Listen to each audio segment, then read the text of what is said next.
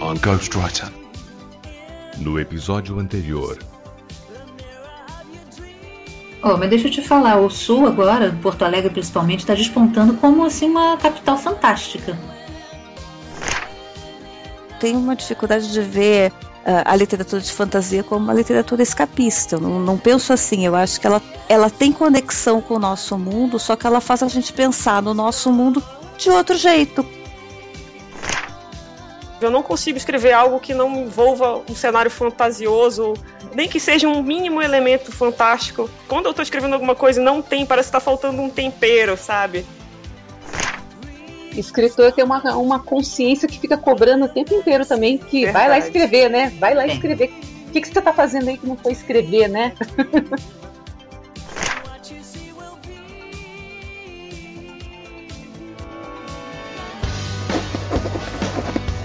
I'm a writer.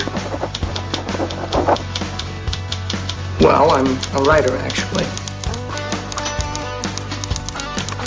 I am a writer. Ghostwriter.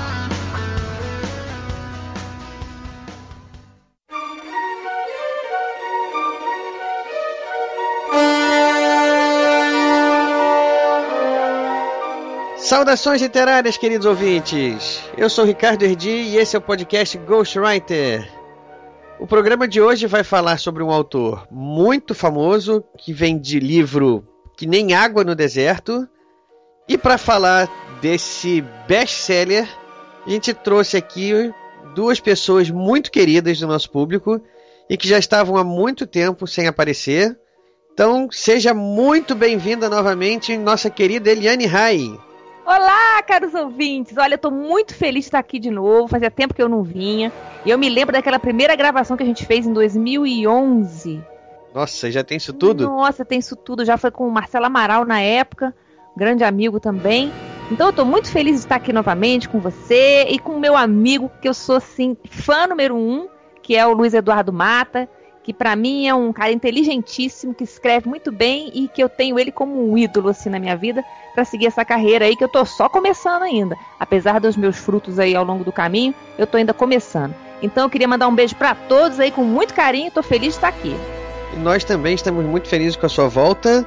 E como ela mesma já falou, o Mata tá aqui com a gente. Se eu ficar muito tempo sem chamar o Mata, acho que eu vou apanhar na rua dos nossos ouvintes é, aqui. É verdade. Ainda bem que são poucos, não vou apanhar muito.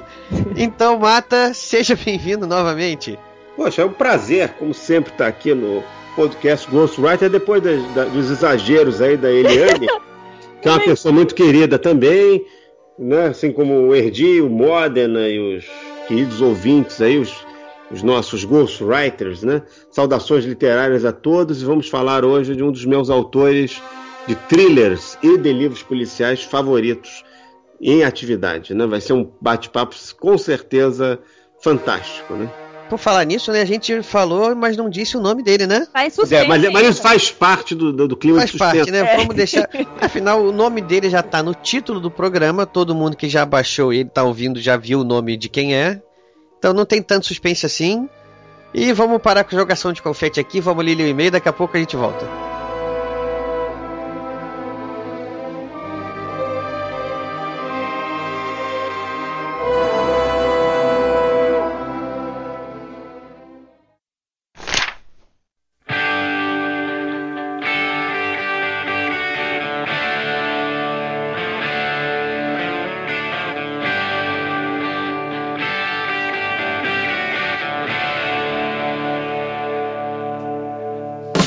Salve, salve, amantes da literatura. Sou Rafael Modern, editor do podcast, e serão todos bem-vindos a mais uma leitura de e-mails e recados do podcast Ghostwriter.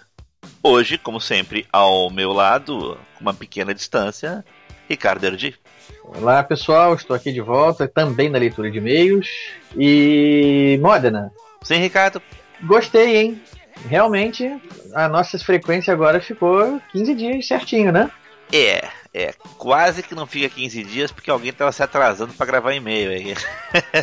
eu, a semana foi complicada, aniversário da minha filha, então a gente acabou, acabei dando uma, uma complicada aqui.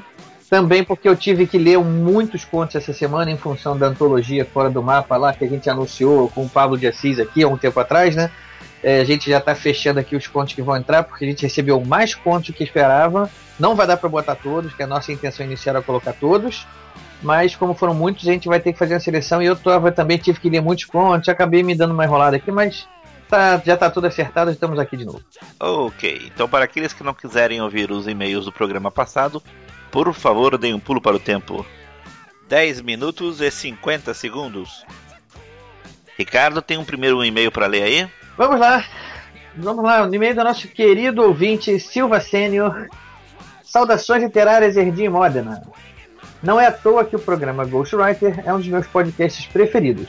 Graças a vocês estou sempre me atualizando, conhecendo gêneros, autores e autoras, como no caso do 44, do, ele está se referindo ao nosso episódio 44, né?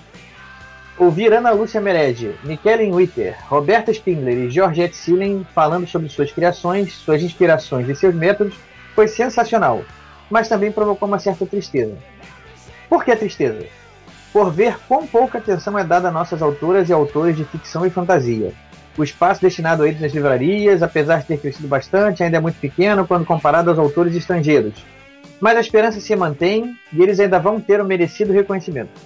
Outra coisa que gera tristeza, uma boa tristeza, é lógico, é ver a lista aumentar a cada episódio que ouço. Haja tempo e dinheiro.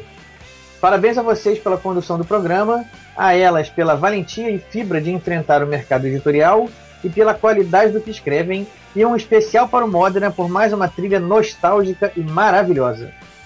Grande abraço, muito sucesso, vida longa e próspera. Irmão Silva, carioca, perdido em Brasília, 44 anos, analista de sistemas. Um grande abraço para você, Irlon, nosso ouvinte aqui e correspondente fiel. Está sempre aqui participando. Um grande abraço para você. Um abraço, Irlon. E, eu queria aproveitar o, a informação que o Irlon deu, que é difícil às vezes encontrar os livros das autoras e tudo mais. E eu gosto sempre de ressaltar, dar um pulinho lá na AVEC Editora, na AVEC Store. Né? Sempre deixo lá um, um linkzinho lá no post. Até porque eles estão lançando um conto agora, um livro de contos muito interessante, que é a coleção sobrenatural Vampiros, que tem Simone Soeresig, Dura Falcão, que já apareceram inclusive aqui no, no, nos episódios anteriores aqui. Bem interessante sempre dar uma procurada lá na Vex Store, porque se a gente tem dificuldade de encontrar livros, principalmente lá do Eixo Sul, aqueles livros que saem na Odisseia, que a gente comentou aqui, lá é um belo local para encontrar, ok? Então dei uma passadinha lá na Vex Store e procure saber um pouquinho mais sobre a coleção Sobrenatural, Vampiros, que está saindo lá pela VEC Editora agora. Isso aí, boa lembrança aí, Modena, a VEC está aí com seu lançamento, vale a pena dar uma conferida, tem autores aí que já passaram aqui pelo Ghostwriter e que não consegui encontrá-los, agora tem aí uma, uma oportunidade aí nessa coleção. No mais, Modena, o que mais que a gente tem aqui para dar recado aqui para os nossos ouvintes? Mais alguma coisa? Ah, tem uma coisa para a gente tocar no assunto. Vocês sabem que a gente demorou um tempão, ficamos dois, três meses aí fora, fora do ar, muito por minha causa, né, por meu, por causa dos meus trabalhos. E esse programa de agora, que é o programa que a gente está falando sobre Harlan Coben, com a Liane Rai e com o Luiz Eduardo Mata, era para ter sido para ter sido lançado na época da Bienal, um pouquinho antes ou mais ou menos ali no período da Bienal. Até porque o Harley Coben estava vindo aqui. Ele foi um dos autores convidados aqui que deu uma passada aqui pela Bienal, um sucesso estrondoso por onde ele passa, né? E obviamente vocês vão ver algumas citações a respeito da Bienal, só que infelizmente a Bienal já passou, tá bom, gente? Então o programa vai ficar entre aspas com essa datação errada, mas de qualquer forma, vale pelo papo, vale pela conversa entre os três, que é muito legal e sempre tem um aprendizado, né? Não tem jeito. Quando você fala com autores muito bons, você acaba sempre aprendendo alguma coisa. Para falar dos livros do Harlan Coben, são thrillers, e como a gente sabe, thrillers é, são livros que a gente, quando começa, não consegue largar. E tem sempre ali a paixão do Mata, né, por thrillers, que é sempre folclórico para da gente ouvir. E vale muito a pena. Ok, então pessoal, fiquem agora com a minha gravação dos endereços. Todo mundo vai ter que ouvir agora pacientemente os nossos endereços, a começar pelo nosso site, que é o programagw.podomatic.com. programagw.podomatic.com. O nosso Twitter, que é o arroba programagw, arroba programagw. O nosso e-mail, que é o programagw.gmail.com, programagw.gmail.com Facebook, que é o facebook.com barra programa GW, facebook.com barra programa GW, e para terminar, aqueles que quiserem nos encontrar no iTunes, basta procurar por podcast Ghostwriter. Podcast Ghostwriter. Ok, agora após os nossos endereços, Ricardo, manda um abração pro Mata, um beijo pra Eliane e até a próxima, pessoal. Valeu, Modena, até a próxima.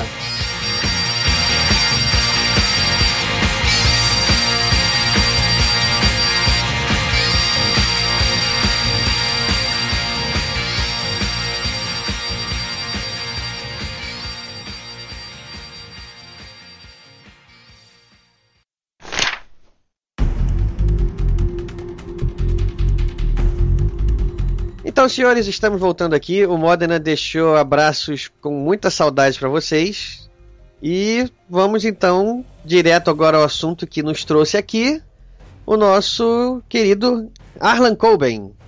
Quando, quando eu estava falando com o Mata outro dia, a gente estava conversando por e-mail e eu falei para ele: Mata, o pessoal está reclamando, você já há muito tempo não aparece lá, eu vou apanhar na rua aí dos nossos ouvintes, né? Você tem que voltar a gravar, vamos, vamos preparar algum programa aqui. E a sugestão dele foi Arlan Coben. Vamos falar dele, é bom, um escritor que tem muitos livros lançados, dá para falar bastante e que vem na, na Bienal, né, de São Paulo, ele vai estar tá aí. No dia 23, viu? Então é um bom momento para começar para a gente falar dele, né? O, os ouvintes que já conhecem vão ter a oportunidade de estar tá lá com ele.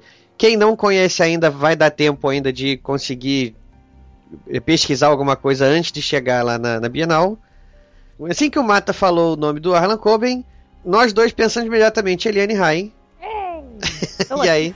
Gente, eu adoro o Harlan Coben. Nossa, eu acho ele fantástico. Eu lembro que a última vez que a gente gravou o programa sobre melhores trilhas, você citou o livro dele, não foi, Eliane? Citei, citei o Não Conte a Ninguém, né? Que pra mim é um. Nossa. Mas qual foi o livro? Foi o. Eu não sei se foi o Não Conte. Porque tem dois livros dele que eu amo: O Não Conte a Ninguém e o Confie em Mim. Eu acho que foi o Confia em mim que eu falei que tem uma cena fantástica que eu até hoje não esqueço da cena daquele livro. Esse livro Aliás, é espetacular. E ele tem essa particularidade, né? Ele, ele até as cenas de luta que ele faz são muito claras, assim, você parece que tá vendo, né, a, a imagem assim na sua frente. Eu acho ele fantástico nisso. É, e os personagens são muito humanos. Assim, Exato, assim, eu acho que esse é uma das principais você, características dele. Você se sente muito próximo dos personagens dele tanto dos protagonistas como até mesmo dos vilões. Enfim, são pessoas que você imagina realmente que existam na realidade. Eles não são criações escalafobéticas do, da cabeça do escritor, entendeu? Ele escreve com um pé muito firme na realidade. Isso que torna os livros dele né, tão atraentes, além de todo o suspense, do mistério, enfim, que ele coloca. Né, mas essa humanidade e essa verossimilhança essa proximidade com a realidade, eu acho que contribuem muito para que as pessoas se sintam estimuladas a pegar os livros dele para ler. É o meu caso, por exemplo. No né? outro dia, ele ficou uns meses aí sem a editora Arqueiro, né, que publica os livros dele aqui no, no Brasil, ficou uns meses sem lançar um livro. Quer dizer, o último livro que eles tinham lançado foi O Inocente, que saiu na época do meu aniversário, em novembro. Foi até meu presente de aniversário, que a Denise, minha mulher, me deu. Olha. E um presentão, um né? beijo pra ela. Ah, ela com certeza vai mandar outro para você quando eu falar para ela até quando antes. receber o recado. Um recado via podcast. É, olha só que chique. Que beleza. É. Não é Denise, um, beijo não. pra você, viu? Ela vai mandar só. Pena que ela não possa responder por aqui também. Né? Mais um serviço do, do seu querido podcast Ghostwriter. É, correio é... elegante. Mande, seus, mande seu correio. Mande, não, tem que ser com uma vozinha mais melíflua, assim. Mande os seus recados amorosos pelo podcast Ghostwriter, né? Tá gravado, mata. O Modena vai aproveitar isso aí muito bem. pois é, você já imaginou, né? Mas continua. Mas aí ela tinha me dado esse livro de presente no, em novembro, né, aniversário, O Inocente. E desde o Inocente, a Arqueiro não lançou mais nenhum livro do, do Harlan Coben. E aí veio lançar recentemente, nós estamos gravando esse podcast. Hoje é dia 29 de julho de 2014. Agora, em julho, saiu um novo livro dele, seis anos depois. Né? O, o, título do livro é Seis Anos Depois, não é que ele foi lançado seis anos depois. eu fiquei meio perdido. Quando você falou agora, seis anos depois, eu fiquei, peraí, tem alguma, tem alguma matemática errada aí.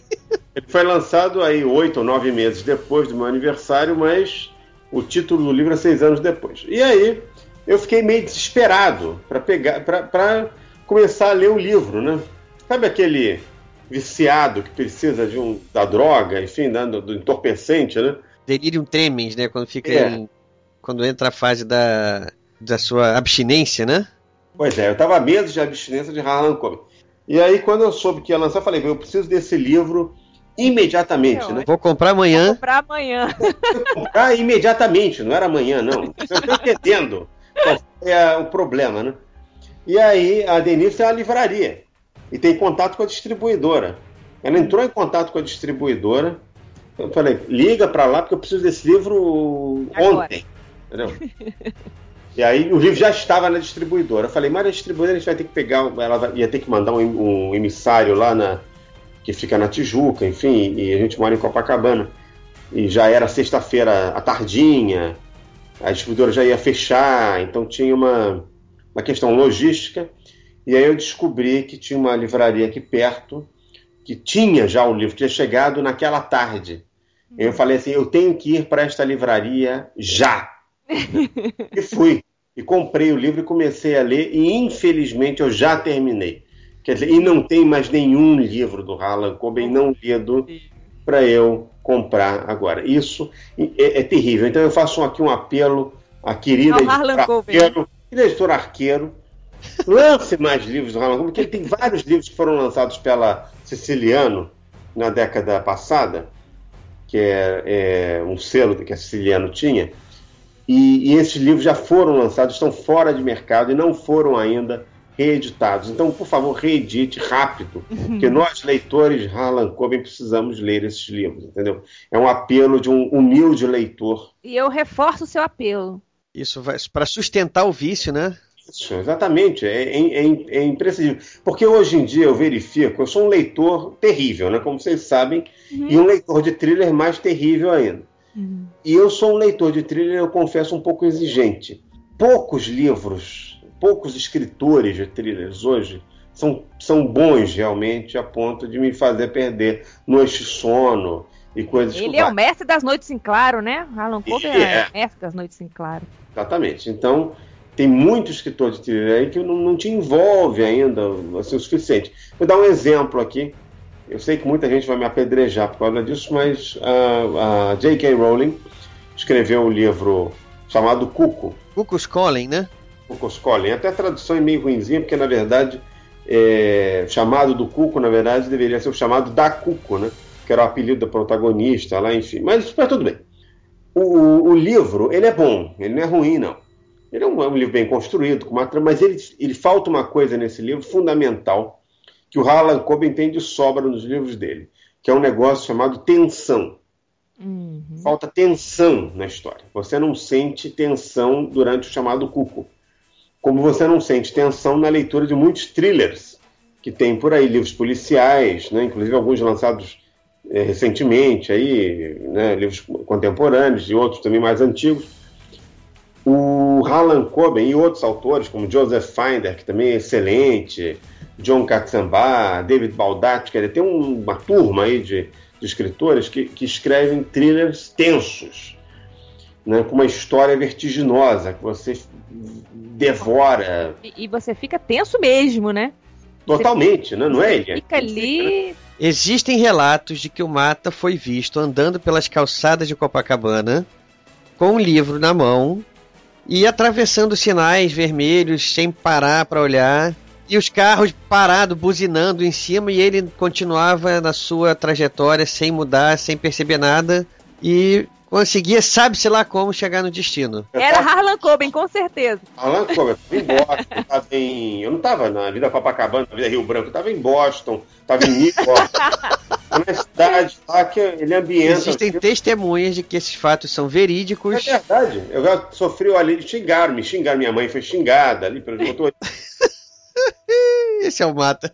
Os motoristas são todos mal educados, entendeu? Eles é, não esperam, por... né? Não tem paciência. Não, respe... não, não, respeitam uma atividade nobre É, como a leitura. Você tem um leitor andando na rua, você tem que parar mesmo, entendeu? Estender o tapete vermelho para ele. Tudo, leitor de, não é leitor de iPhone, entendeu? É leitor de livro impresso. é uma coisa que merece respeito, entendeu? É uma certificação extra, né? Eu sou leitor de livro impresso. Impresso, não é leitor de Kindle, de, de iPad, essas coisas. É. A provocação para Ricardo Erdi que ele lê no Kindle. Eu, não, eu leio em qualquer coisa. O Kindle serve para mim também. Eu, eu me adaptei bem ao Kindle, mas eu, eu também não tenho nada contra o livro impresso. Pelo contrário, eu, eu, eu tenho umas manias esquisitas. Eu gosto de cheirar o livro Ai, gente, eu adoro é. cheirar livro. Mas confissões dessa aqui, feitas em, em podcast público, assim, é. Eu, eu, eu cheiro o livro em público, porque eu não posso.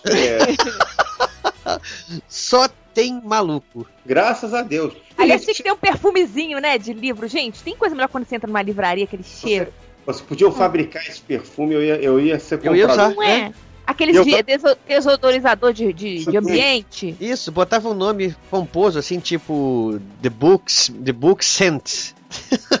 Mas o, isso ia ser ótimo, porque o, o, o cheiro do livro, livraria é um lugar que tem um cheiro de civilização. É verdade. Misturado com café, então, tem cheiro de. Ai, meu Deus, de férias. Mistura cheiro de café da cafeteria da livraria com cheiro de livro. Nossa. É uma coisa maravilhosa o um negócio. Perfeito, é melhor do que praia. Olha. Melhor, nem se compara, entendeu? É. Ainda mais pro Mata que tem esse bronzeado dele.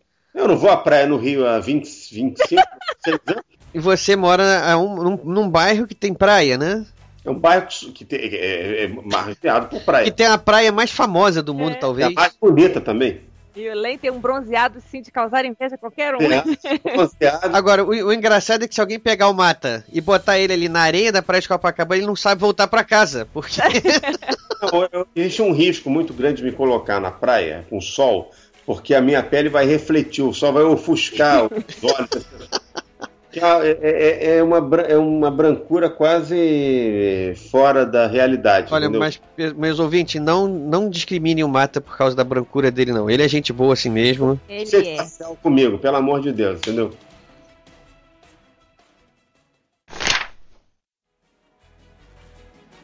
Voltando ao Harlan Coben aqui, Mata. Ambos são escritores de thriller também. E vocês comentaram e concordaram que o, uma das grandes, um dos grandes méritos né, do Arlan Coben são os personagens dele. São personagens críveis, né? São personagens verdadeiros. Isso. O que, que um autor tem que fazer para conseguir isso? Você lê um livro e você, por algum motivo, você não compra aqueles personagens. Já você lê um outro livro aí do Arlan Coben e você, opa, esses aqui eu reconheço como pessoas, poderiam existir. Qual é essa diferença? O que faz essa diferença? Eu, eu acredito, eu não sei, mas se você vai concordar comigo, tá? Mas eu acho que existe uma boa dose de, de, de dom, sensibilidade nisso. Não existe, não. Esse diferencial dele ter essa, essa coisa tão verdadeira nos, nos, personagens dele, que eu, claro, que vem de um estudo, porque o que eu mais gosto nele também é que cada livro ele pega um tema muito atual, muito atual, porque são, são temas atuais, como pedofilia, como vício em drogas. Então, assim, ele pega. Cada livro eu acho que é um tema, que ele, ele foca num tema. E os personagens vivem aquilo, inclusive os vilões, né? Eles também têm, assim, um lado muito humano. Não são todos os vilões, não é aquele vilão que só mata, que só enfia a faca. Existem alguns vilões nos livros deles que são pessoas, assim, que passaram, que têm uma história e tem um motivo de ter aquilo. Mas eu acho, assim, a, o dom dele tra transportar isso para as páginas, eu acho que isso é muito dele, não é não? É aí que entra a arte do escritor, é isso? Eu acho que isso é, é, é, uma, é uma coisa intrínseca. Ele, ele é assim. É claro que você pode melhorar, pode, como tudo na vida, mas eu acho que ele tem isso de especial na escrita dele, né? É uma coisa dele. É, o que a impressão que me dá é que ele, de algum modo, não totalmente, que eu acho que ele se coloca um pouco nos livros também. Mas eu tenho a impressão que ele, se, ele consegue se ausentar, fazer aquela coisa maravilhosa que alguns escritores fazem. Eu tenho profunda admiração por escritores que conseguem fazer isso. É uma coisa que eu persigo, inclusive, como difícil, escritor. Né? É difícil. Difícil, de você se ausentar da história e deixar que os personagens façam a trama, façam a história é, independentemente. E aí talvez entre um lado dele, ele deve certamente ter, de observador da realidade e de uma pessoa muito que com, ele deve conviver com muita gente. ele me, me, me, dá a impressão de ser uma pessoa muito família, assim, ele é um pai de é, família. Isso parece. Tem quatro filhos, né? Quatro, quatro? filhos, ele é, é casado, é, há muitos anos. Casado com uma médica pediatra. São curiosidades que o seu podcast oferece a você, Coisa ouvinte. Chique, né? Por isso que eu gosto de vir aqui. E mora em Nova Jersey. Aliás, rapidinho, Mata, uma curiosidade muito legal sobre o Harlan Coben. Onde ele estava fazendo faculdade de ciências políticas na Amherst College. Ele, uh, as universidades americanas têm aquele negócio de você entrar para fraternidade e tudo assim, né? Tem, tem.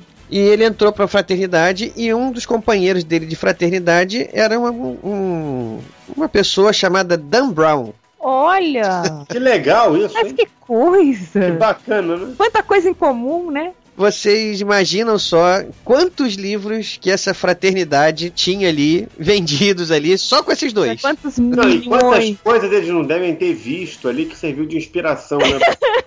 Pô, É verdade. Mas é isso, exatamente isso. Eu acho que o fato dele ser. eu- ele me passa essa impressão de ser tipo. Não sei se é verdade, é a impressão que me dá. Eu não conheço a vida dele, É, mas de ser assim, tipo um paizão, um cara que gosta de esportes. É, A série do Myron Bolita, você vê que ele é um cara ligado em esportes, porque o Myron é um, É. é de- detetive dessa série, né? É um- É uma figura, né? Uma figuraça. E ele é um agente esportivo, ele é um detetive que é agente esportivo. E, e- e de, de de jogador de tênis, de basquete, mas sobretudo de basquete. E, e ele próprio, Myron, foi um jogador de basquete, né? no- e se acidentou com o joelho, e não pôde mais jogar e por isso virou agente esportivo. Então ele me dá essa impressão de ser uma pessoa que vive muito o cotidiano. Ele não, não me parece ser o tipo de escritor que fica encapsulado no seu, no seu escritório, nos seus livros, estudando. Ele me parece uma pessoa que vive realmente a vida, a realidade. E ele tem E ele isso, transporta né? isso para os livros. É, ele você tem, né? falou, que eu achei interessantíssimo, que você falou, ele realmente tem esse dom de se ausentar completamente da personalidade dele e, e- e conseguir viver o personagem de uma maneira tão verídica que passa isso para as pessoas, né? Exatamente. Sobretudo nos coadjuvantes. Porque os É. protagonistas, eu acho. O Myron, né? O Myron, ele. ele eu, Eu acho é- que o Coben é um pouco mais. Eu não sei, porque é, é, é, tem um pouco. Os protagonistas do- dos livros dele, que em geral são homens. São. Os que eu li, pelo menos até hoje, são Acho que todos todos são homens, né? Todos são homens, é. Todos são E homens. são homens mais ou menos assim, de meia idade, de, de- de- Uhum. entre 30 e 40, 50 anos, uma coisa assim. É. Eu tenho a impressão, e, e eles se comportam de uma forma, eu tenho um ponto de vista mais ou menos parecidos.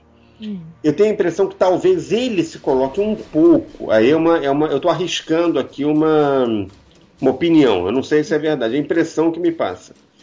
Ele se coloca um pouco no papel desses protagonistas, mas os coadjuvantes são totalmente eh, inventados e, e aí sim se dá esse processo de ausência do autor, que é uma coisa muito difícil. E, e eu, eu, por exemplo, eu tenho muita admiração por escritores que fazem isso, porque você tem a, a- quando você lê um livro assim, você tem a sensação de que a história está se desenvolvendo de forma independente, como se ela é- é- é- torna talvez a trama mais verossímil e mais intensa do que aquela em que o autor interfere é, é, visivelmente o tempo todo. né? É, então, alguns autores conseguem fazer isso muito bem. Ele é um deles, o, o Joseph Finder, que é outro autor de thriller também, que é excelente, é ótimo. Eu ia fazer até um podcast sobre ele também, eu participaria com o maior prazer, que ele é fantástico. Não, tá aqui, É peraí. muito bom esse escritor, é excelente ele, muito bom. Recomendo a leitura de Joseph Finder, ele é publicado no Brasil pela editora Rocco. E a obra-prima dele, na minha opinião, é Paranoia. É um livro fantástico, né? Quem gosta de thriller Ah, pode adoro. comprar esse livro. Só você- esse nome aí já me deixou. É um livro aqui, ó, com licença, senhor Coben, vamos falar aqui do seu concorrente. é, é um livro muito interessante, que ele- quem gosta de tecnologia vai gostar, porque é um livro que se passa em num ambiente de empresas de informática de alta, né, de, de- de- alta tecnologia, como Microsoft, só que são equivalentes fictícios, talvez, da Microsoft e da- e da Apple. Da Apple. né? É muito, é de espionagem corporativa, é uma coisa assim muito Ah, eu adoro espionagem corporativa. Então leia esse livro que você vai gostar. Esse é do, do Joseph Finder. E tem um outro que é do David Baldacci, que é muito bom, que acho que você vai gostar também, que é o Controle Total. É um livro também de espionagem corporativa ótimo. Ah, né? anotar anotado aqui. Eles são muito bons. Enfim, então esses autores, e outros autores que não são de thriller também fazem isso, de, de se ausentar, como a Nora Roberts, hum. o Mário Vargas Llosa, né, que é um mestre também, fazer isso em se retirar da história e você visualiza ela assim como se, como se o escritor fosse um vidro entre o leitor e a trama, né? Uhum. E o Harlan Coben também faz isso. Então os coadjuvantes dele são, é, são muito verossímeis. Então a relação do protagonista com a, aquele mundo de protagonistas ali, com, com, os quais ele interage e toda aquela humanidade tornam a história mais mais factível e isso aumenta a tensão porque você reconhece ali naquelas situações é, é, é, circunstâncias que poderiam acontecer com a gente é, também, né? Qualquer pessoa. É. E eu acho muito legal isso. Ele, ele aborda temas muito do cotidiano mesmo, né? Exatamente. Eu acho muito legal isso. E ele fala de questões assim que são caras a todos nós: amor, traição. É, é traição. Eu confio em mim também, que fala da, da espionagem. Espionagem não, espionagem de internet, de filho, né? Até que ponto os pais podem vasculhar e-mail de filho. É, então ele, ele, leva questões assim da, do, da, vida diária de todo mundo, né? Assim, a, a, a, a questionamentos, né? Eu gosto muito dos livros dele.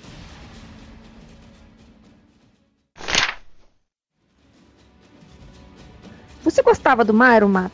Vamos explicar para o nosso ouvinte aí que não conhece o Harlan Coben quem é Myron. Harlan Coben tem duas séries, né? Isso. A série. Na verdade, a gente pode dividir a obra dele em três pedaços, né? A série do Myron Bolitar, uhum. do Mickey Bolitar e outros romances aí independentes, né? eu vou começar falando do Myron. O Myron, ele é um protagonista é, que o... Aliás, o Harlan Coben começou o livro, aliás, ele começou a escrever. O primeiro livro dele foi com o Myron, né? E é um protagonista que. E vários livros dele são com esse mesmo personagem. Aliás, é ele, o Win, né? Que é um amigo dele, né? Ah, o Win, Win é uma figuraça. Figura, é eu gosto tanto do Win, eu gosto mais do Win do que do Myron. Lorne, é, como, é que é, como é que é o sobrenome dele? É Windsor Lorne. É, é, ele é todo. É, é terceiro, né? É o. Deixa eu ver se eu consigo descobrir aqui, que eu tô com um livro aqui dele. Aqui a volta. E como é que é o nome da menina que trabalha com ele? Esperança. Esperança, isso mesmo. Eita, Esperança é, é o máximo, gente, eu é adoro ela. Na ponta da língua ela. Esperança, mas é, é, é, o, o Win, eu tenho que procurar aqui o, o nome dele, ele tem um nome pomposo. Mas vai falando do Myron aí, Sim, ele Mas o Myron é isso, ele é um, perso um personagem que esteve presente em vários livros do Harlan Coben. Inclusive, o primeiro livro que ele escreveu foi da série do Myron. E ele é um, um agente que tem um escritório e tem o Win que trabalha com ele, tem a Esperança, que tem assim personalidades muito legais. Mas uma coisa que me deixava um pouco assim é, angustiada com os livros do Myron era justamente a personalidade do Myron que não me agradava muito. Eu queria saber a sua opinião sobre isso, Len. Se a personalidade do Myron também não, não te agradava. Não, eu gosto, só para concluir aqui, bom, o nome do Win é Windsor Horn Lockwood III. É, ele é um nobre. ele né? é um nobre todo. É um nobre sem coração, né? Ele é um cara assim que não pensa duas vezes antes de matar alguém. É, ele é uma máquina de matar, mas é, é um riquíssimo, né? Assim, todo. Ele mata com todo, todo um requinte, requinte de... né? Ele é bem. requinte de crueldade e requinte mesmo, requinte é. de elegância, enfim, né? Isso, ele é Bom, é elegante. O Myron, eu gosto da personalidade do Myron, eu acho ele é um cara legal, enfim, ele é, ele é uma pessoa auto-irônica. Isso, muito. Fala mal de si mesmo, assim, se critica. É isso que eu não gostava nele, eu não sei, ele me passava uma certa fraqueza. Eu achava meio assim, contraditório, assim, essa personalidade dele, de dessa baixa autoestima dele e dessa maneira dele agir com as pessoas, de uma maneira meio muito assim, forte, dele ele ser o herói da história e tal, mas assim, eu não conseguia entender muito bem quem era Myron, sabe? É, mas eu acho que ele, ele é uma pessoa que tem lá seus defeitos e isso talvez aumente até a humanidade dele, porque não existe aquele velho ditado, né? Que, como é que é? Que as pessoas te admiram pelas suas qualidades, é. mas te amam pelos seus defeitos, né? Porque a pessoa muito perfeitinha acaba despertando nos outros uma sensação de inadequação. sei como é. Agora, a única coisa que me irrita um pouco no Myron Hum. é que às vezes ele é um pouco engraçadinho demais. É, é, tem muita. é, é, tem uma hora nos livros dele, porque os- o, só para deixar aqui os, os ouvintes é, inteirados que não conhecem ainda a obra do Harlan Coben, os livros do Harlan Coben, sobretudo os da série do Myron Bolita, eles têm muito humor. Mas é um humor meio sutil, não é um humor É, ele é um humor Né? sutil, sim. sutil. E o Myron, ele é muito auto-irônico e faz piadas, assim, comentários meio ácidos em relação a tudo. Tem uma hora que esses comentários ficam um pouco excessivos e cansam um pouco, né? Eu acho que é isso. É isso, exatamente. Está conseguindo traduzir tudo que eu sinto. É excessivo, sim, é excessivo. Às vezes, é- aí tem uma hora que você começa a rir das coisas, tem uma hora que você é surpreendido por algum comentário dele né, sobre as pessoas. A volta ele tem sempre um comentário meio ácido, meio levemente depreciativo para falar sobre um, sobre o outro, não sei o quê. Mas tem momentos que aquilo cansa um pouco, você já não começa a achar tanta graça. E aí isso talvez seja o motivo pelo qual você cansa um pouco da E história. vê se você concorda comigo. No livro Quando Ela Se Foi, que eu acho que quando ele tem aquela, aquele caso com a Teresa Co Therese Collins lá, Que que é um era. livro narrado na primeira pessoa, né? Que ele tem, que acho É, que é do Myron. E né? Assim, aí eu acho que ele ficou Tem cenas mais em Paris, não é isso? Que ele vai atrás dela, porque ele recebe uma chamada dela, ele não sabe se vai, se não vai, ele vai. Eu não sei, eu achei que nesse livro, acho que foi o último livro que eu li do Myron, porque justamente eu achei que ele ficou. Ele, ele ficou tão bobo. Não, desculpa, ele e o Win. O Win, quando tem aquele caso com aquela aeromoça do jatinho particular dele, que o Win é riquíssimo, né? É, ele é milionário. Bilionário, ele é o dono lá do prédio, que o Myron tem escritório, ele é o sócio capitalista lá do, do, do escritório de, de agenciamento do, de, de esportistas né, do Myron. É, isso. E o, o Win tem um jatinho particular. E ele, eu nem sei se eu deveria de- falar isso aqui no programa, pode parecer. Será que a gente tá botando, falando muita coisa? Eu tô Acho que não tem problema, não. Que ele tem uma, uma aeromoça chinesa ou coreana, Ah, é, isso mesmo. chamada Mi. M-E-E. Mi. É, Mi. E aí ele fica fazendo trocadilho o tempo todo. É, o tempo. Tipo, eu vou me divertir agora, com licença, né? Que eu vou para uma cabine, ele me deliciar um pouco. Então isso tem uma hora que irrita. Chega uma hora que você não quer mais, você quer se concentrar na tensão da, da, da investigação, do mistério, que eles estão ali no meio de uma perseguição, ou estão fugindo de alguém, tem, tem sempre alguma coisa assim terrível acontecendo, aí chega o Myron, o Win com uma piada entendeu? Que foge um pouco do contexto e quebra de uma maneira um pouco irritante aquele clima de tensão que se formou na história.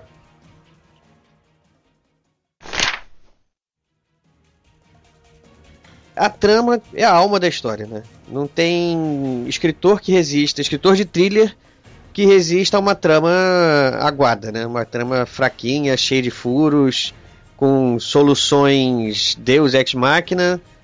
E a- as tramas deles são tramas muito trabalhadas. Qual é o trabalho que um autor tem para conseguir uma trama bem amarradinha, bem intrincada, bem misteriosa assim, dessa maneira?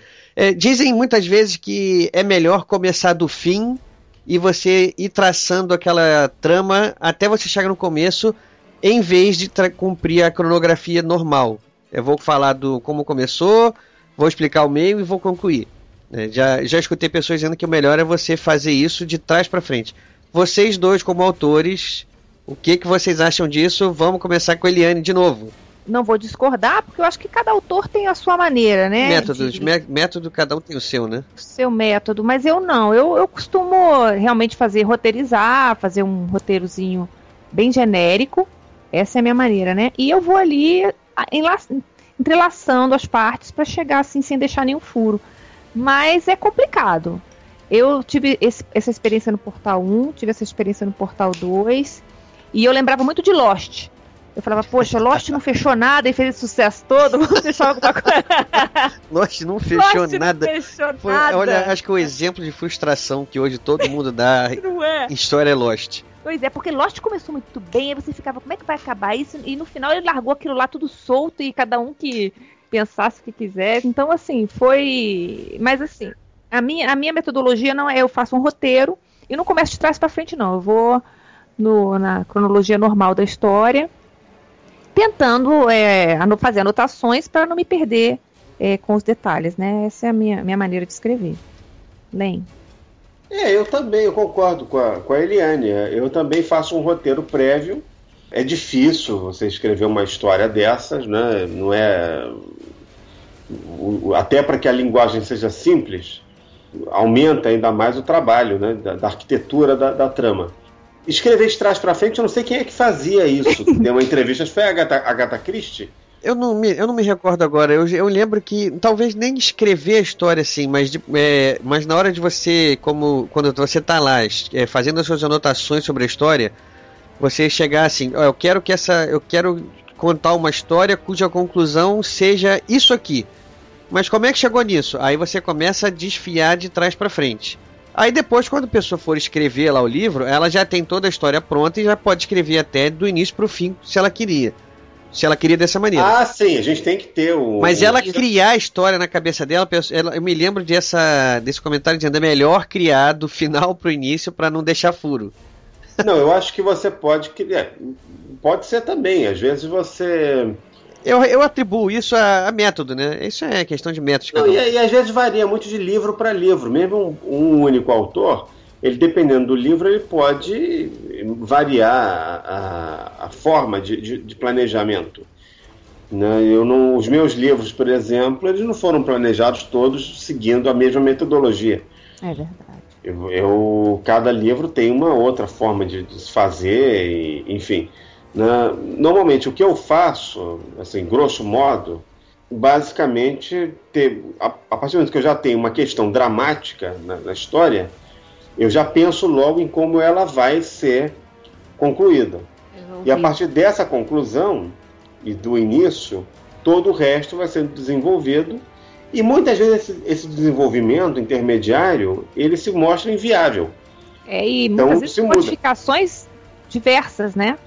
E aí você se obriga a fazer modificações porque às vezes o final, dependendo de, de como você desenvolveu o meio, eu estou falando ainda na parte de planejamento, não de, de redação da história, da, da trama, né? Às vezes o, o, a, a parte intermediária ficou melhor do que aquele final, e aquele final perdeu um pouco o impacto que você inicialmente imaginou, imaginou que ele teria. Aí muda-se o final, você pode criar um final diferente. Isso tudo é, depende muito do momento em que você está fazendo. É um, é um, processo um pouco caótico. Não é uma coisa muito matemática nesse ponto, né? É claro que ele é matemático no sentido de que uma vez que você começa a escrever o livro, você já tem que ter tudo mais ou menos arquitetado para que nada saia do de, de, uma, de um limite, que, porque se sair pode comprometer o conjunto todo. É verdade. Agora, os livros do, do Harlan Coben são muito bem, né? Fechados. Eu, eu nunca vi ninguém. Aliás, uma. uma um... Não tem nenhum fio solto, né? Nenhum fio Ele solto. Amarra tudo. Aliás, tem um livro dele, eu acho que é o, que é o Cilada. O livro Cilada. É, a gente é acostumado a escrever, a gente fica prestando atenção e tudo. E, e, e confirma para mim, Len, tem uma cena. Eu não lembro se é um sonho, eu não sei nem se é esse livro. Mas que a menina abre uma porta e ele fala da maçaneta vermelha. Você lembra disso? Nesse... Não me lembro lembra? da cena, não. Não me lembro pois da é, cena. parece que ela vai abrir uma porta, eu não sei se posso estar até confundindo, mas ele abre a porta e a maçaneta é vermelha. Eu fiquei esperando até o fim do livro para ele justificar aquela maçaneta vermelha. Ele não justificou, era simplesmente um pedaço do sonho. Mas a gente que tem mania de amarrar tudo, eu achei que a maçaneta vermelha ia ter algum significado ali. Esse livro é muito bom. Ele também, é ótimo. Né? Que não é, não é do Myron Boleta, é um daqueles livros dele independentes, que são os melhores, inclusive. É, os melhores livros do Harlan Coben não são os, os do de, dos detetives, né? Eles são os livros eh, independentes, são thrillers com os personagens próprios e eventualmente ele traz um personagem em comum, uma personagem muito é, coadjuvante que, que, é frequente nos livros dele é uma advogada muito engraçada, é, chamada é Helmster Krimstein, que é uma advogada meio desaforada, meio nervosinha, assim que aparece às vezes e de vez em quando ela, é, quando acontece ela espinafra lá o policial. É, ela, ela é durona, ela durona, sai falando, é. não tem medo de nada, eu adoro. Tem medo de nada. Ela é muito boa, mas ela aparece pouco, ela é uma coadjuvante mesmo, né? Mas os livros são, de um modo geral, independentes. Tem alguns personagens em comum que aparecem às vezes, mas. É, Quantos nesses- livros ele já teve? Quantos livros ele já escreveu, hein? Pela minha fonte aqui, são 26 livros, incluindo os não lançados no Brasil. E você, Len, quantos livros você já escreveu? Bom, eu tenho publicado publicados 11 até o momento. Nossa aí! Aí tá. Vão sair dois em- no início do ano de 2015. Então vão ser 13. Então, em- ano que vem eu chego à metade do Harlan Tá Coben. né? vendo, ó? Que carreira promissora. Agora, Quem sabe, um dia eu chego aos 26. Agora uma coisa que o Harlan Coben não vai conseguir é barrar a vendagem do, do Mata. É, isso é verdade. Porque o Isso já- Harlan Coben só vendeu até agora. Eu, eu- isso é, um- é difícil você ter uma fonte completamente confiável. Eu tenho as fontes que eu consegui reunir aqui, dizem que ele vendeu entre 20 e 50 milhões de livros até hoje. Isso não é nem uma fração do que o Mata já vendeu até Não, hoje. é, cada livro. muito mais do que isso. Mata, se ele ganhar um dólar por livro, um dólar por livro. Que ele deve ganhar bem mais do que isso, né? Sem contar as adaptações para cinema, para e as traduções, enfim, tudo isso. Olha, eu sei que foram traduzidos para 37 línguas os livros. É. dele. É, eu já, eu já vi aqui mais. Minha fonte aqui me diz que já foram 41 idiomas. Ou seja, tá uma coisa em por volta de 40 idiomas traduzidos. Mas ele é muito bom, ele merece, ele é muito bom. Os livros dele são ótimos. Uma outra curiosidade para ele, assim, naquele estilo Você Sabia? O Arlan Coben foi o primeiro escritor a ganhar os três prêmios mais importantes da literatura policial nos Estados Unidos. O prêmio Seamus, o Anthony e o Edgar Allan Poe. Ai, gente, alampou demais, né? Agora falando dele. É realmente, é realmente. É um lançador do, do- de um gênero, né? Isso não é para qualquer um. Aí eu me lembro quando eu era pequena na escola, eles mandaram ler um livro do Alan Poe pra fazer aquele. Como é que chamava aquelas provas? Que escola boa essa, hein? Era. Como é que era o nome Escola- daquelas provas que a gente fazia quando lia o livro na escola? Ah, sei lá, avaliação sei. literária, sei lá como é que era o É. nome. A Aí eu tive que- interpretação de texto. É, era um negócio assim. Aí eu tive que ler um livro do Alan Poe e tinha uma história, era uma das histórias era a Vela da Morte. Olha, eu lembro até hoje, gente. Vela da Morte. E o cara quando olhava no espelho, ele via, quando ele via a vela, o cara ia morrer. Então nunca mais saiu Nossa. da minha cabeça essa história. Foi uma das primeiras Nunca histórias. mais acendeu uma vela quando falta luz. né? Olha, olha o trauma que isso gerou. O jornal de bairro lá da, da- do lugar onde Eliane morava, na época, falou assim: caiu aqui na época o consumo de velas. Cai, cai o consumo, cai vertiginosamente a venda de velas. As né, nas ações das empresas aqui. de velas estão É. despencando na bolsa de Botar na- valores. vou botar na conta dele.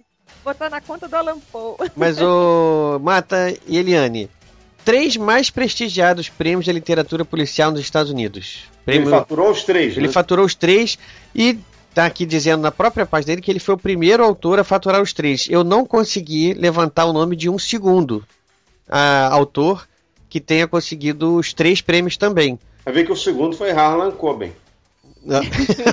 então vamos continuar com a informação de que ele é o primeiro e talvez até agora o único.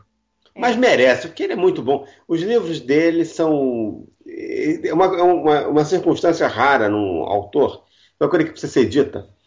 Porque mesmo as séries do Myron e os outros livros dele, que não são de série, eles são todos bons. Com exceção, na minha opinião, dos livros da série do Mickey Boleta, que é um sobrinho do Myron. Esses eu não gosto muito, não. Os livros. São dois só livros, não? Eu li dois, não sei se tem mais. Refúgio e uma questão de segundos. Isso, acho, acho que não sim. São ruinzinhos, é, não são muito bons. Até porque o personagem lá, o Mickey, é meio antipático, sei lá, no. no- Ah, eu no- vou até ler, sabe, de curiosidade. É, vai, vai- vai- que você goste, né? A gente não, eu, eu- eu É, falei, é. foi uma opinião minha, né? É, lógico. Agora, os livros dele são todos. É aquele tipo de livro que lançou um livro do Harlan Coben. Você pode comprar sem medo, que você é certeza de que você vai ter ali uma história de mistério, suspense, tensa, movimentada, é, com um tema interessante, uma ambientação bacana, os personagens críveis que você com os quais você se identificará né, imediatamente. E livros que são, apesar de seguirem não digo uma fórmula, mas um certo esquema narrativo, eles são muito diferentes entre si. É verdade. Você não, você lê, por exemplo, Não Conte a Ninguém, ele é muito diferente do Confia em Mim, do Cilada, que a Eliane falou um outro livro dele que é ótimo também, que eu li, que é o Desaparecido para Sempre. Ô, Mata, eu vou fazer uma, uma, uma coisa aqui. Da série do Myron Bolita, ele tem os livros Quebra de Confiança, Jogada Mortal, Sem Deixar Rastros, O Preço da Vitória, A Promessa, Quando Ela Se Foi e Alta Tensão. Todos esses lançados no Brasil. Ele tem mais três dessa série que não foram lançados no Brasil ainda. Editor Arqueiro faz favor de lançar, né? Por favor. Né? Editor Arqueiro, pois é. E os romances independentes que ele tem, só lançados no Brasil também, que eu vou comentar aqui, são o Não Conte a Ninguém, é, isso é o nome do livro, tá, pessoal? Não, não tô... é. é o, o, livro Não Conte a Ninguém, Desaparecidos para Sempre, Não Há Segunda Chance, O Inocente, Silêncio na Floresta, Confie em Mim, Cilada e Fique Comigo. Tem mais um aqui, os seis anos, né? Seis anos, seis anos depois. depois. É, seis anos depois. Que já foi lançado, né? Foi, é, foi eu já li, inclusive. Então esses são os livros, a gente vai comentar sobre eles daqui a pouco, para o Mata poder contar a história aí que ele quer contar. Vamos lá. A história que eu vou contar, vocês vão morrer de rir. É, um, anos, um, um, ano passado, se eu não me engano, eu tive que ir a São Paulo para dar uma entrevista na televisão. Foi uma viagem que eu fiz de manhã e voltei de noite. Estava aqui, eu tinha que sair, meu voo era o primeiro voo, ia sair 6 horas da manhã do aeroporto Santos Dumont era o primeiro voo do Santos Dumont, inclusive, que os voos do Santos Dumont começam às seis da manhã. É o primeiro voo. E o aeroporto Santos Dumont fecha à noite. Tem um horáriozinho ali de madrugada que ele fica fechado. E aí eu não sabia que horas ele abria. Eu nunca tinha chegado no Santos Dumont tão cedo. Eu me lembro que eu fiquei, assim, que tive uma noite meio tumultuada, acordei muito cedo, acordei tipo umas três da madrugada, e comecei a ligar para lá para saber se já tinha aberto, se abrir, ninguém atendia. E virei para minha mulher e falei, bom, eu vou para lá, né? Vou, né? certamente uma hora antes do embarque o aeroporto vai estar aberto, não sei o que, enfim, aí eu né, tomei banho, mudei de roupa, peguei uma fiz uma maleta assim só com coisas de trabalho e peguei um ônibus e fui para o aeroporto. Fui de ônibus, que desce ali na esquina, vai a pé. Eu cheguei no aeroporto, estava, para minha surpresa, lotado, né? Eu achava que ia estar vazio, mas estava cheio de gente, lá todos bem dispostos, corados, rindo, e eu me arrastando lá, morrendo de sono. Já tinha feito check-in em casa, subi lá para pegar para a sala de embarque e entrei na livraria. Fui dar uma olhada nos livros e eis que eu encontro ali um livro do Harlan Coben com uma capa que eu não tinha visto ainda. E eu tenho certeza que eu tinha lido no livro, na capa, Não Há Segunda Chance. Aí eu falei, bom, eu vou comprar esse livro agora, quando eu voltar, vou ter um dia cheio, vou passar por muitas livrarias, aí quando eu voltar, enfim, aí eu compro com mais calma, aí aproveito ver se vou comprar algum outro livro. E tudo bem, quando eu volto, é, pro, aí chego no aeroporto de Congonhas, procuro esse livro, não tinha. Aí chego no Santos Dumont de novo, não tinha. Aí comecei a rodar pelas livrarias da, da, da cidade, não tinha não há segunda chance mesmo, né? Era aquela ou não.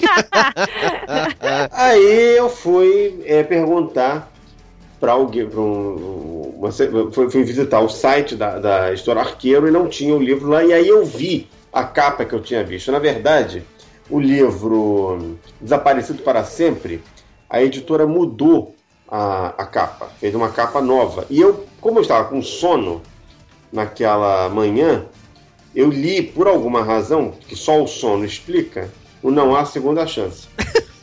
No lugar Olha, mata. É, isso é uma história. Isso... Eu, eu azucrinei a vida da, da, da Denise, minha mulher, coitada, da, dos livreiros todos.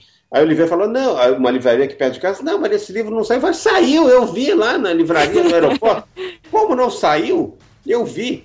Aí eu fui falar com o marido da Frine, Jorgar Copoulos, que é, trabalha na, na Sextante, ele acho que faz o site da editora, ou da parte é, eletrônica lá, o Rafael. Aí ele, aí ele me explicou, não, esse livro não saiu ainda não. E tudo. Ele me olhou até com uma cara de estranheza. Aí eu falei, bom, então eu vou atribuir realmente isso ao sono. O cara da editora. Já, já te oferecendo assim endereços de clínicas de, de, de reabilitação, né? É, não era impossível, não, viu? Não sei se é a minha versão. Mas o fato é que eu fiquei meio desesperado, crente que eu ia finalmente poder ler esse livro e o livro não tinha saído. Ainda bem que você não comprou, né, Mata? Porque você.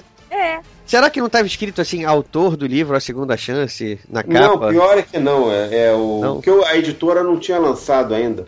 Ainda Não tinha lançado. Chance. Foi uma coisa, porque o- a capa do Não Há Segunda Chance da Arx, é, ou ARX, eu não sei como é que se pronuncia o nome dessa editora até hoje, ela era azul. E essa nova capa do, do Desaparecido para Sempre era azul num, num tom muito parecido com o da Arx, do Não Há Segunda Chance.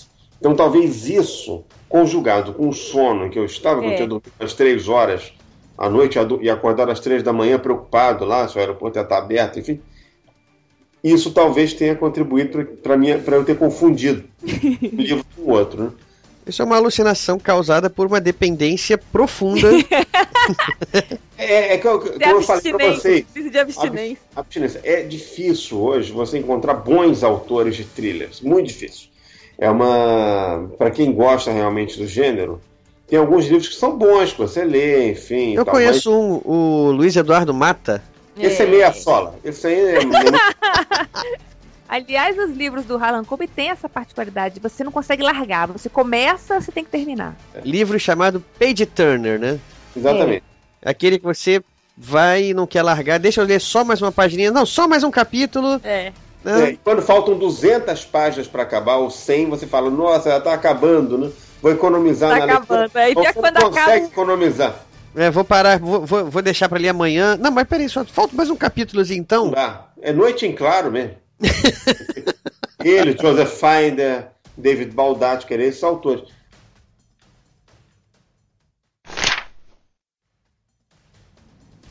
Vamos falar então do livro Quebra de Confiança. Uma sinopse curta, sem spoiler, hein? Eu quero que o nosso leitor ouça isso e fique desesperado para comprar amanhã. Então, para deixar bem resumido, eu vou ler aqui um, um trechinho do início da sinopse. Eu acho melhor assim, porque Como você quiser. Depois de brilhar no basquete universitário e trabalhar no FBI respondendo diretamente aos altos escalões do governo, Myron Bolitar agora representa atletas em início de carreira. Seu principal cliente é Christian Steele, uma grande promessa do futebol americano e sonho de qualquer time. Mas, prestes a ter seu passe negociado em uma contratação milionária, Christian recebe uma revista pornô com a foto da ex-noiva e em seguida um misterioso telefonema que, ao que tudo indica, foi dado, foi dado por ela. Só que Kate Cover sumiu há mais de um ano, após uma festa na Irmandade em que morava, e a polícia nunca chegou a uma conclusão sobre seu caso. É então que Christian solicita a ajuda do seu agente. E ele não é o único a fazer esse pedido. Jessica Cover, irmã de Cat- Katie e ex-namorada de Myron, está de volta à cidade e a seus braços.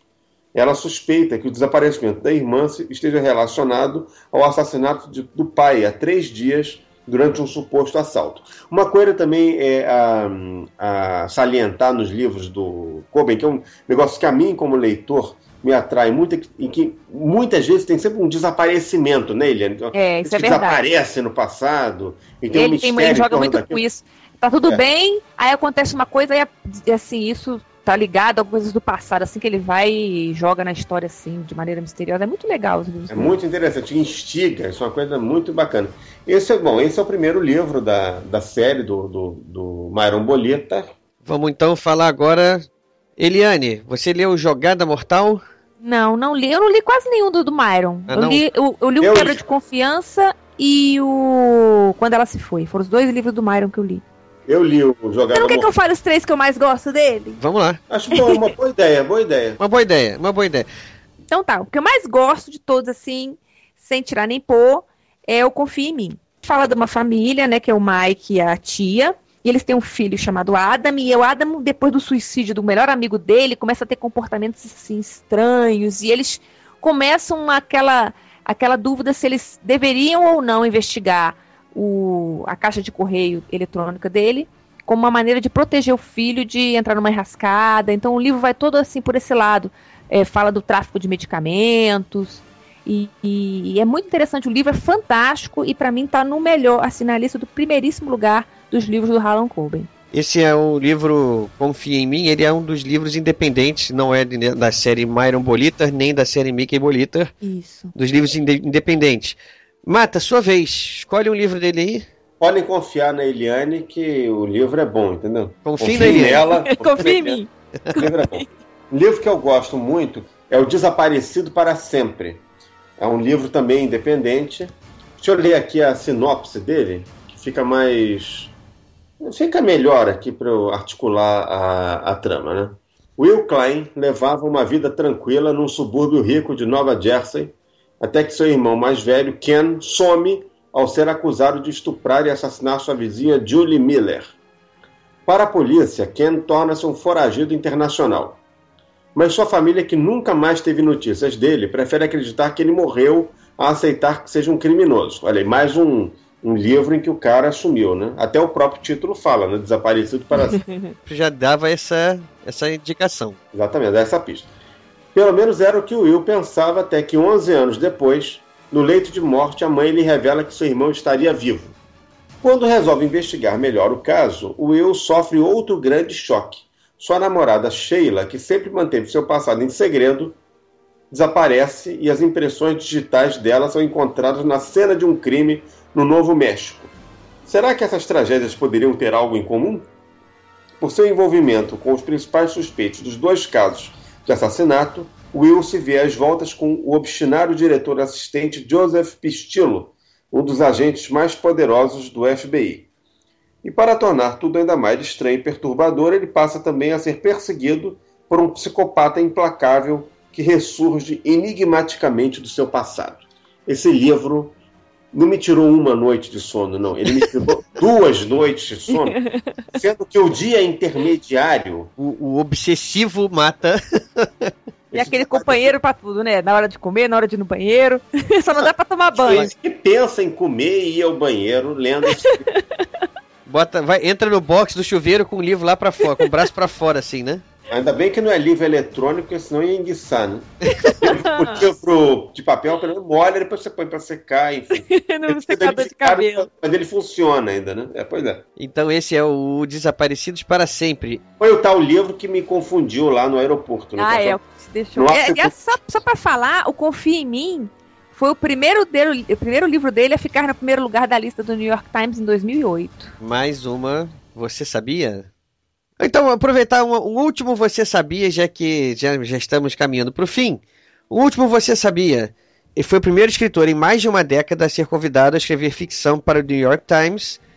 E ele escreveu um conto intitulado A Chave para o Meu Pai, The Key to My Father, Pô, eu preciso ler esse conto amanhã. É, que apareceu, foi publicado em 15 de junho de 2003. Rapaz, eu não li. Ah, Olha aí o do agora, New York Times. amanhã, já procurando na Editor Google. Arqueiro. Editor Arqueiro. Aliás, tem um monte de livros aqui que a editora Arqueiro tem que lançar. Olha só. Cadê a lista aqui do, dos livros não lançados? Olha aqui. One False Move, The Final Detail e Darkest Fear. Esses três são do Myron Bolita. É, editora Arqueiro. Vai lançar, né? Tem a Promessa, que também foi lançado pela Arx e não, não foi relançado ainda. Arx ou ARX, eu não sei se estou pronunciando certo aqui o nome da. Eu nunca soube pronunciar o nome dessa editora. Eu sei que era do grupo siciliano, tá? Tem aqui ainda. Play Dead. Eles são independentes. The Play Dead. É... Esse é um livro de no- 1990. Miracle Cure. A gente quer ler. É, é, editora Arqueiro. Miracle Olha. Cure de 91. Missing You. Silêncio na Floresta, que também não foi lançado. Foi lançado pela Arx. Foi lançado pela Arx. É, e Apenas um Olhar, que já foi lançado em Portugal, mas não aqui no Brasil, pela editorial Presença Just One Look. Editor Arqueiro, está aí. É. E, não, e tem ainda um aqui que é Found, que é da série do Mickey Boleta, mas esse não precisa lançar, não, porque essa do Mickey não é muito boa, né? Lê, lê, eu vou ler esses livros só pra ver se, se, se eu gosto. É. Bem que esse aqui foi lançado esse ano, do Found, foi lançado agora em 2014, assim como esse mais recente dele, que é o Seis Anos Depois, que é um livro muito bom também. Eu acabei de ler esse, está fresquinho na memória.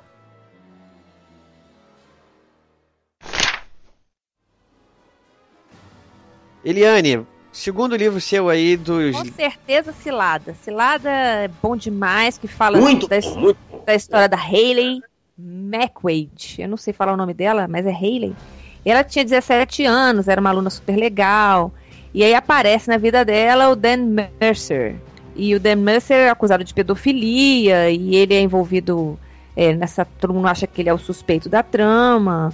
E então a história ela aborda mais esse, esse, esse tema da pedofilia, do, do desaparecimento dela. E então ela acaba que desaparece na faculdade e ninguém. Mais encontra. um que desaparece, mais um desaparecimento. Todos Ele desaparecem. gosta disso, ele gosta disso. Eu não vou saber falar muito da história, que faz muito tempo que eu li. Acho que foi o primeiro livro dele que eu li. E o cara é foi- acusado, né? O, o É, cara esse Dan Mercer é acusado e. Pra mim é o meu segundo indicado. Então, voltemos ao nosso querido Mata, com sua indicação aí também. Mata, esteja livre para indicar o livro que você quiser. Olha, eu gostei muito de um livro dele, que tem um título ótimo, chamado Fique Comigo. É um livro que me instigou muito, até porque eu achei ele bem diferente da média dos livros que ele escreve, né? Vou ler aqui a sinopse rapidinho, que eu não sou tão bom como a Eliane aí. Ai, eu estou só. minha, memória, minha memória, de vez em quando, dá umas falhadas. É a idade, é a É a idade. idade, é a idade. Não falemos disso. Não, você não sofre desse mal ainda, Eliane. Tá certo. É. Isso é uma piada interna aqui, mas tudo bem, continuemos. Com certeza. Não, e, eu, e- e, sem dúvida alguma, a pessoa que redigiu aqui a orelha do livro, ela é muito mais eh, gabaritada para falar do livro do que, do que eu, entendeu? Então vamos lá. A sinopse é a seguinte: Megan é uma típica dona de casa rica que nem sempre levou uma vida tradicional. Ela era uma moça de, digamos assim, era uma, uma moça de vida fácil, né? No passado. Uhum. De luxo, evidentemente, né? Mas, porém, né? Ela era de vida, vida fácil. Que de fácil não deve ter nada, né? É, vida Ela fácil entre assim. aspas. É bom frisar, né? É, mas vamos lá. Ela era, é, ela era uma rapariga desfrutável, né? Como se dizia. É, Ray, um fotógrafo falido, e Broom, um detetive que não desiste de um, de um antigo caso não solucionado. O Broom é que é o, é que é o investigador da, da trama. O que três pessoas tão diferentes podem ter em comum? Todas elas são assombradas por um acontecimento que mudou suas vidas. Stuart Green, um pai de família viciado em frequentar boates de striptease, desapareceu sem deixar vestígio. Olha, mais um desaparecido. Pelo visto, todos os livros dele até agora que vocês falaram têm desaparecimento envolvido na história. É, eu acho que quase todos, mas é uma marca e isso ele coloca bem, entendeu? Uma coisa bem feita. Agora, 17 anos depois, e também agora a passagem do tempo é uma coisa muito presente na, na obra do, do Coben, né? Sempre são temas que vão. Remetem ao passado, é. É, o, o passado vem assombrar o presente dos personagens, né? Exatamente, né? E, e esse é um passado meio cabeludo, entendeu? Não é um passado light, não. É, agora, 17 anos depois, um jovem chamado Carlton Flynn some na mesma data em que Stewart desapareceu, que é a terça-feira gorda. Acontece lá no que é Mardi Gras, né? Que eles chamam lá nos Estados Unidos, que é um nome francês, mas enfim, eles se denominam isso lá no os Estados Unidos, esse, eles dão esse nome. O que poderia ser apenas uma coincidência se torna um padrão quando Broom, que foi designado para o caso, descobre que ao longo desse tempo outros homens sumiram do mapa nas mesmas circunstâncias.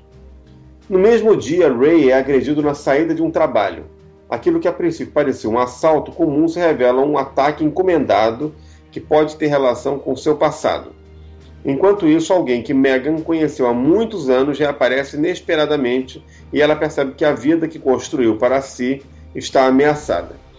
E aí a história tem início. Né? O- os grandes vilões desse livro, por incrível que pareça, são um casal jovem. Isso eu estou dando. um- um- não, chega a ser um spoiler, é uma, uma pistazinha. Uma dica. A dica é um casal jovem cujos apelidos são Barbie e Ken. Só para vocês terem uma ideia da aparência deles. São jovens, assim, louros, jovenzinhos, assim, de- só que são extremamente perversos.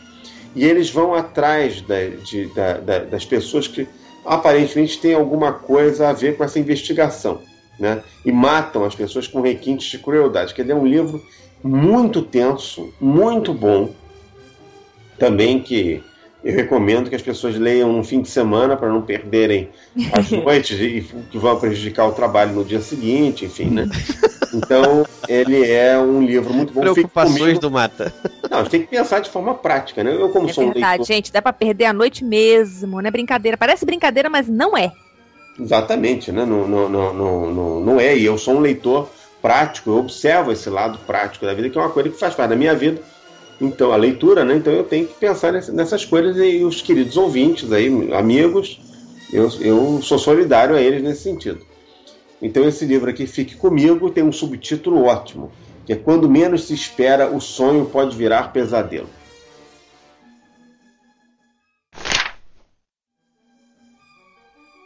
Eliane, tá na sua vez aí, você quer dar mais uma indicação de livro aí do Harlan Coben para os nossos ouvintes? Livro fantástico que ninguém pode também deixar de ler é o Não Conte a Ninguém, que fala do Dr. David Beck. Ele era casado com a Elizabeth há 13 anos. Eles sempre voltavam no local onde eles tinham se conhecido. Não lembro se era se conhecido ou tinham começado a namorar.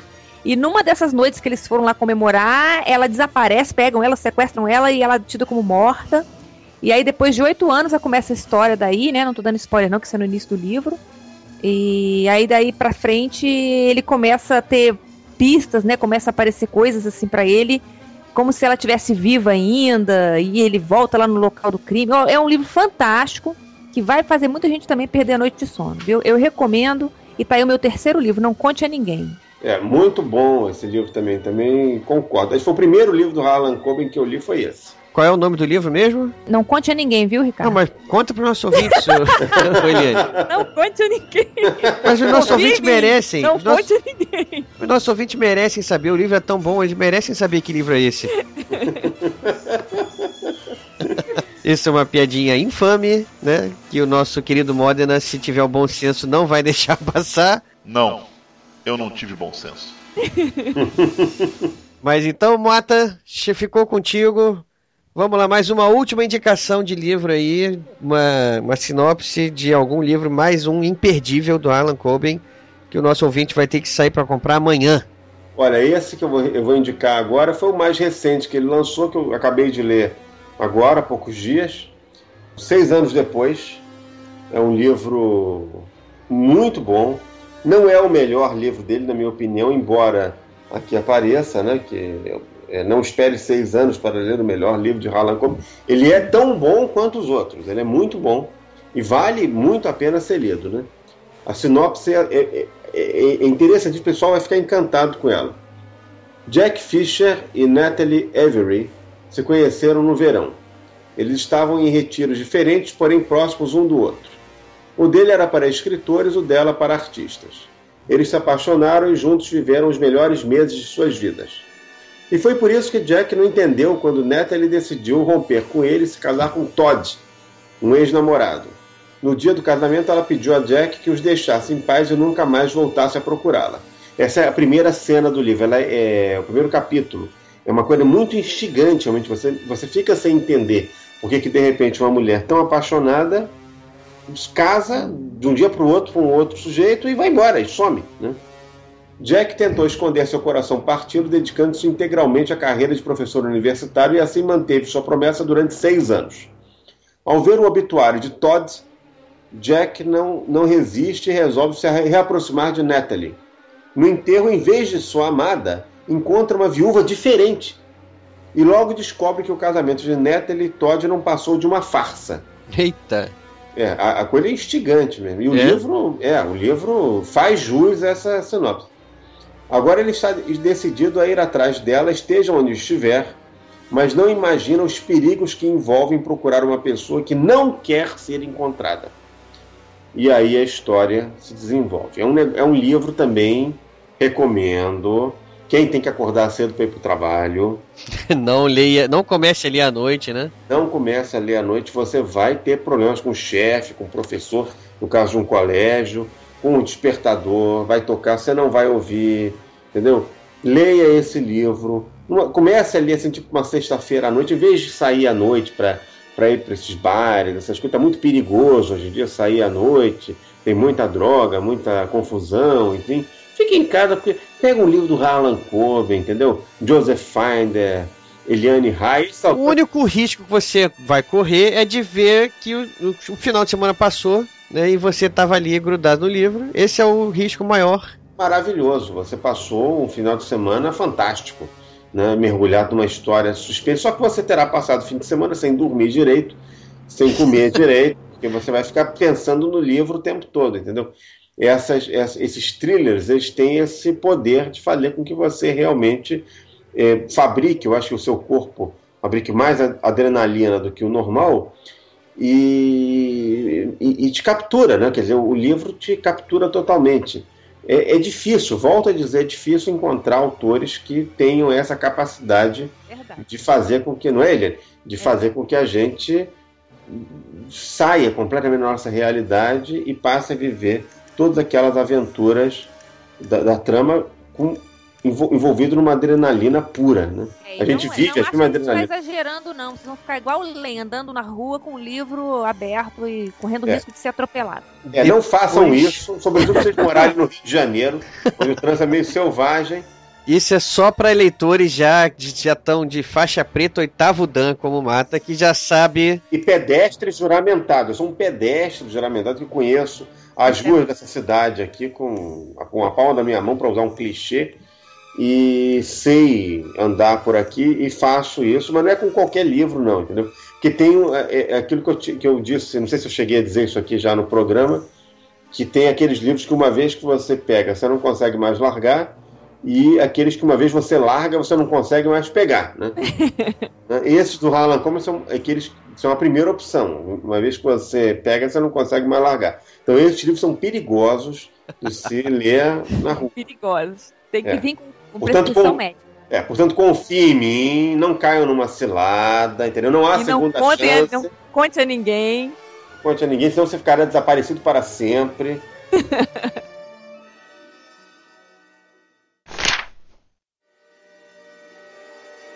Olha, deixa eu, depois desse depoimento apaixonado do nosso Mata aí, a única coisa que nos resta agora é sugerir ao nosso querido ouvinte né, não deixe de, de conhecer, se você ainda não conhece Harlan Coben, não deixe de procurar na, na livraria mais próxima de você.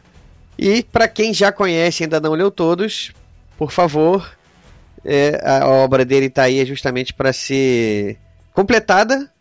E vocês estão todos convidados a pegar um livro do Harlan Coben e passar momentos agradabilíssimos. Eliane, então vamos lá, suas considerações finais, o que, que você achou aí? Fala pro pessoal quais são os seus projetos. Vamos lá, tá contigo. Tô com vários projetos novos aí. O Portal 2 vai ser lançado em breve, se Deus quiser. Aí que meus leitores já estão querendo me fazer uma cilada aí na esquina, porque esse livro não sai. É, acabei de ilustrar um livro super fofo aí da escritora de Norá Couto Cansar. A Pipa que Tomou Banho. Vai ser lançado na Bienal em São Paulo, em braille. Que legal. É muito lindo o projeto dela, é. Tô aí com o Porquê Ninguém Entende as Mulheres, que deve sair agora no mês que vem, que é um chiquilite super engraçado. E tô seguindo em frente, né? Escrevi um outro livro também que é chamado A Viagem de uma Divorciada de 40, que ficou super hilário. Então tô com vários projetos em andamento, mas eu queria agradecer a participação, falar do Harlan Coben para mim é sempre um, um, prazer, porque eu sou apaixonada por ele, ainda mais na companhia do, do Len, que é uma pessoa fantástica, que eu não preciso rasgar seda mais e dizer que eu adoro ele, que eu acho ele fantástico e que a nossa amizade aí perdure por muitos e muitos anos. Obrigado, Ricardo, por essa oportunidade. Beijos para os meus leitores maravilhosos que eu amo tanto e para todos os ouvintes do Ghostwriter. Olha, a gente que agradece, a gente estava aqui já com saudades, já estava ficando quase desistindo de chamar, porque a gente não cansa de fazer convite, é só receber não, né? Ah. Oh, é difícil essa. É por falta de tempo, viu? Mata, vamos lá. Eu quero que você se despeça dos nossos ouvintes aqui agora. Antes de mais nada, eu quero fazer um pedido. Ah, vamos lá. Essa casa é sua. Editor Arqueiro. eu já ri com o endereço do, do, do pedido. Editor Arqueiro. Editor Arqueiro. Olha, vamos registrar essa vinhetinha porque vai pegar. É. Lance os outros livros do Harlan Coben. Não espere seis meses para lançar um ou livro. Seis anos depois, né? É, ou seja, entre o Inocente e os seis anos depois, vocês levaram criminosos seis, sete meses, oito meses para lançar. Não façam isso, pelo Os leitores de chegaram a pensar que os livros estavam desaparecidos para sempre, né? Para sempre, é. exatamente. Confiem em mim, um leitor. Lancem outros livros. Tem os livros que não foram lançados ainda. Tem os que já foram lançados pela ARX, o ARX, não sei como é que, até não sei como é que se pronuncia isso. até hoje. Arx, é. Arx, Arx, é. Reeditem esses livros. Tem o Silêncio da Floresta, o Não Há Segunda Chance, que já me causou até uma alucinação na livraria do Aeroporto Santos Dumont, entendeu? É, é, e outros, entendeu? Tra- publiquem os outros livros do Harlan Coben, entendeu? O pessoal vai gostar, os livros vão vender, vocês não vão ter prejuízo, entendeu? Pelo menos uma pessoa, e- duas, né? Eliane também. Não, três, pode me, pode me incluir isso aí. Três, Ricardo três, três eu vou Todos os ouvintes aqui do Ghostwriter, que é o podcast de literatura mais acessado no país, né, vão, vão ler, entendeu? Esse livro amanhã. Então, por favor, lancem mais livros do Harlan Coben. Eu já li todos. Editor Arqueiro, escute o Mata. Editor Arqueiro, por favor. né? Olha, isso foi muito engraçado. Mas ela vai lançar, porque depois de ouvir aqui o nosso podcast, nossos queridos editores lá da Editora Arqueiro vão fazer a gentileza de De ouvir esse apelo apaixonado. apaixonado e lançar mais livros do Harlan Coben, que é um grande escritor, um dos grandes escritores de thrillers da atualidade, junto com Joseph Finder, Philip Margolin e eh, David Baldacci e outros que o David Baldacci inclusive também é publicado pela Arqueiro e é ótimo, também é uma grande aquisição que eles fizeram, né? Bom, e aos queridos ouvintes aí do, do Ghostwriter, saudações literárias. É sempre um prazer participar aqui. Podcast é ótimo, falar sobre livros com gente também apaixonada por livros. É um canal de bate-papo muito legal. Eu, eu gosto muito de participar. Vou voltar outras vezes, se Deus quiser. Só nesse programa aqui de hoje a gente já marcou mais um, né? Joseph Finder. Joseph Finder. Joseph Finder também, vamos falar sobre ele, que é um autor que vale a pena ser mencionado. Ele não é tão conhecido como Harlan Coben, mas é excepcional. É um autor fantástico, ele é publicado no Brasil pela editora Rocco. É um autor diferente do Harlan Coben. E sempre que me convidarem, eu estarei aqui para a gente fazer esse nosso bate-papo literário nesse clima de conversa de botequim, Que é nossa marca registrada mesmo aqui, nem nada de academicismos aqui. É. Exatamente. Não é nada contra, mas aqui não é o lugar. Exato, e eu acho que a leitura tem que se tornar uma coisa cada vez mais. A gente tem que tratar a leitura de uma maneira cada vez mais descontraída, até para que as pessoas percam um pouco essa cerimônia diante dos livros. Exata. E é uma coisa que af- afasta ah, o público da- do livro, e, e o Brasil precisa que as pessoas se aproximem cada vez mais da leitura, seja ela qual for, qualquer leitura é válida, mas se for uma leitura de thriller, então melhor ainda, porque é emoção pura. A gente aprende, a gente se diverte, a gente se emociona, a gente fica tenso e perde noites de sono aí na maior alegria. Eu tenho a dizer para quem os nossos ouvintes, né? O Marta demorou a voltar aqui para gravar com a gente, mas está de volta. Ele é sócio da casa aqui, é fundador, já tem o título de sócio proprietário. Por tudo que vocês ouviram no, no programa de hoje, tá mais do que evidente porque que é uma presença tão querida. né? É tão bom falar de livros com o Marta que a gente sai daqui querendo realmente ler todos os livros. É isso aí, pessoal. Ficam as dicas aí do Mata, da Eliane e até a próxima.